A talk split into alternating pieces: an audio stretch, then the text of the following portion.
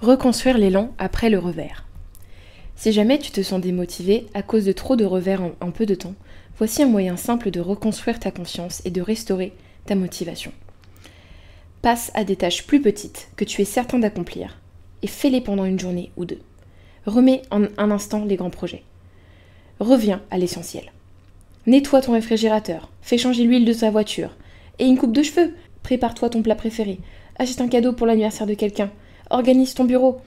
Va faire la vaisselle. Réapprovisionne tes fournitures. Équilibre ton chéquier. Achète ce livre que tout le monde te dit de lire. Mets à niveau tes, logiciels les plus fréquemment utilisés vers les dernières versions. Nettoie les favoris de ton navigateur web. Donne à ta moitié un bon massage. Fais simplement beaucoup de petites choses que tu peux accomplir une par une en cumulant une série de petites réalisations personnelles. Tiens-toi temporairement à des tâches extrêmement simples autant que tu le peux qu'elle soit liée au travail ou simplement personnelle. Cela reconstruira progressivement ton image de toi en tant que personne qui accomplit des choses avec compétence. Tu peux commencer à te sentir un peu plus motivé car l'action induit la motivation. De plus, tu profiteras des avantages de l'exécution de toutes ces petites tâches et celles-ci peuvent s'additionner. De plus, fais un très bon travail sur ces tâches simples. Fais de ton mieux, fais briller ces plats. Si tu fais beaucoup de tâches physiques, mets ta musique préférée, Profite du processus, n'oublie pas que ce sont des tâches faciles. Une fois que tu te sens assez bien pour accomplir ces tâches simples, passe à des tâches de taille moyenne. Fais quelque chose d'un peu plus difficile et fais-le quoi qu'il arrive. Si tu commences à patauger, reviens aux tâches simples et reste avec elles pendant un jour ou deux. Développe progressivement ton élan jusqu'à ce que tu puisses revenir avec enthousiasme à tes projets les plus ambitieux. Nous sommes tous parfois démotivés, mais personne n'a à se vautrer dans cet état.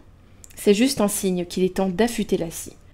Reviens à l'essentiel et reconstitue-toi pour te sentir à nouveau en confiance avec beaucoup de petites victoires. Bien que travailler sur des tâches mineures ne soit pas une excellente stratégie à long terme, cela peut fournir l'impulsion à court terme nécessaire pour revenir à un travail plus difficile avec une forte motivation. Merci d'avoir suivi cette vidéo où ma chérie parlait. J'espère que tu as kiffé. Tu peux mettre ton plus beau pouce bleu, ça va lui faire extrêmement plaisir, et à moi aussi également. J'espère que tu as bien compris cette vidéo, hein. le but de remonter ses revers grâce à cette technique des petites victoires. C'est très important, et tu peux l'utiliser tout le temps, dans toute ta vie, dans toute ta journée, dans toutes les semaines, dans les moments où ça va mal. Ok, comme ça tu vas avancer aussi sur tes objectifs en faisant des petites victoires. Si tu veux en apprendre plus sur le développement personnel et avoir des résultats probants, je t'invite à rejoindre mes formations qui sont en ligne. Tu peux les regarder dès maintenant dans ton canapé, dans ton salon, sur ta télé, sur ton téléphone, partout. Les liens sont dans la description. Par exemple, tu as une formation de 66 meilleures habitudes à incorporer en toi, les 66 meilleures habitudes de développement personnel. Tu verras la suite. Si tu cliques sur les liens, si tu cliques pas, c'est pas grave, tu peux toujours t'abonner à ma chaîne YouTube et mettre ton plus beau pouce bleu. Nous, on se retrouve très prochainement et d'ici là, je te souhaite un bon développement personnel. À bientôt.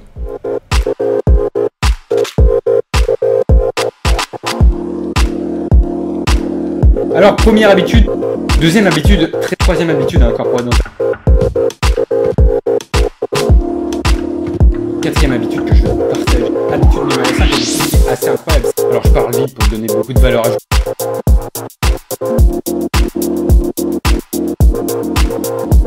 Habitude numéro 7, habitude. Habitude numéro 8, c'est le Habitude numéro 9, c'est l'habitude.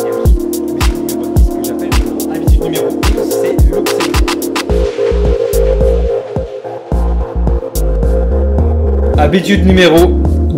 Habitude numéro 13. 14e habitude. J'espère qu'on a mis déjà 15e habitude. Je l'ai appelé le chronomètre. Habitude numéro 16. Elle s'appelle l'échéance.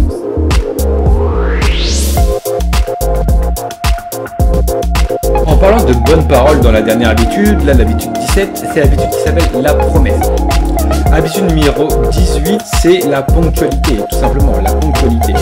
Habitude numéro 19, elle est très intéressante, elle s'intitule